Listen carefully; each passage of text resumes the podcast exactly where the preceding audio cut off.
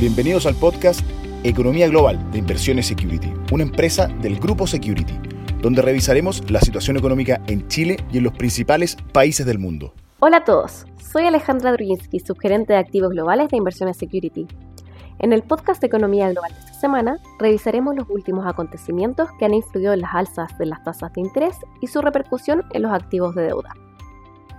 En lo que va del año, la tasa del Tesoro americano a 10 años ha acumulado un alza de 92 puntos base, alcanzando niveles de 4,8%, el más alto desde el año 2007.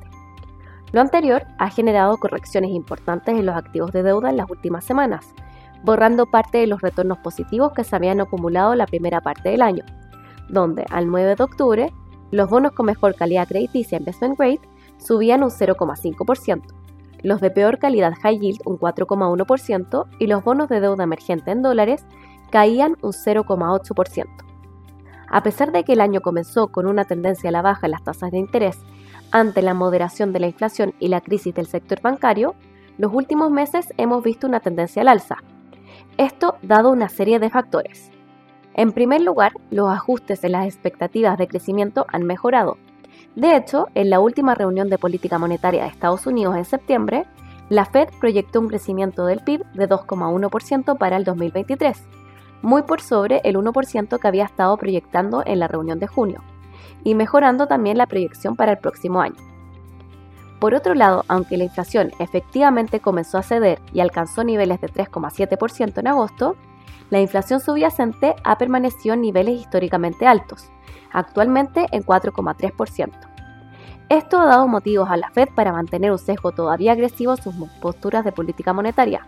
Y de hecho, en la reunión de septiembre, a pesar de que la entidad siguió sugiriendo solo un alza de tasas más para este año, el mensaje del comité fue claro.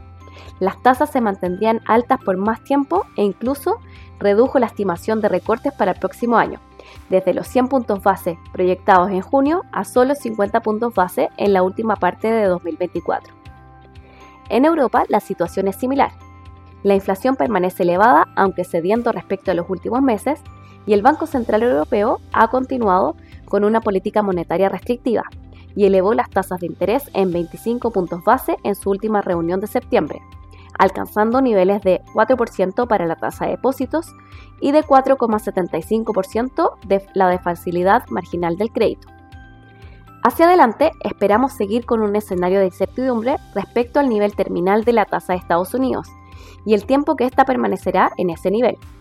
Aunque en el mediano plazo la Fed podría llegar a controlar la inflación, creemos que no será un camino libre de volatilidad. Sin embargo, los elevados niveles de devengo que están entregando los activos y la cercanía al fin del ciclo de alza de tasas de interés dejan con un buen atractivo a la renta fija internacional.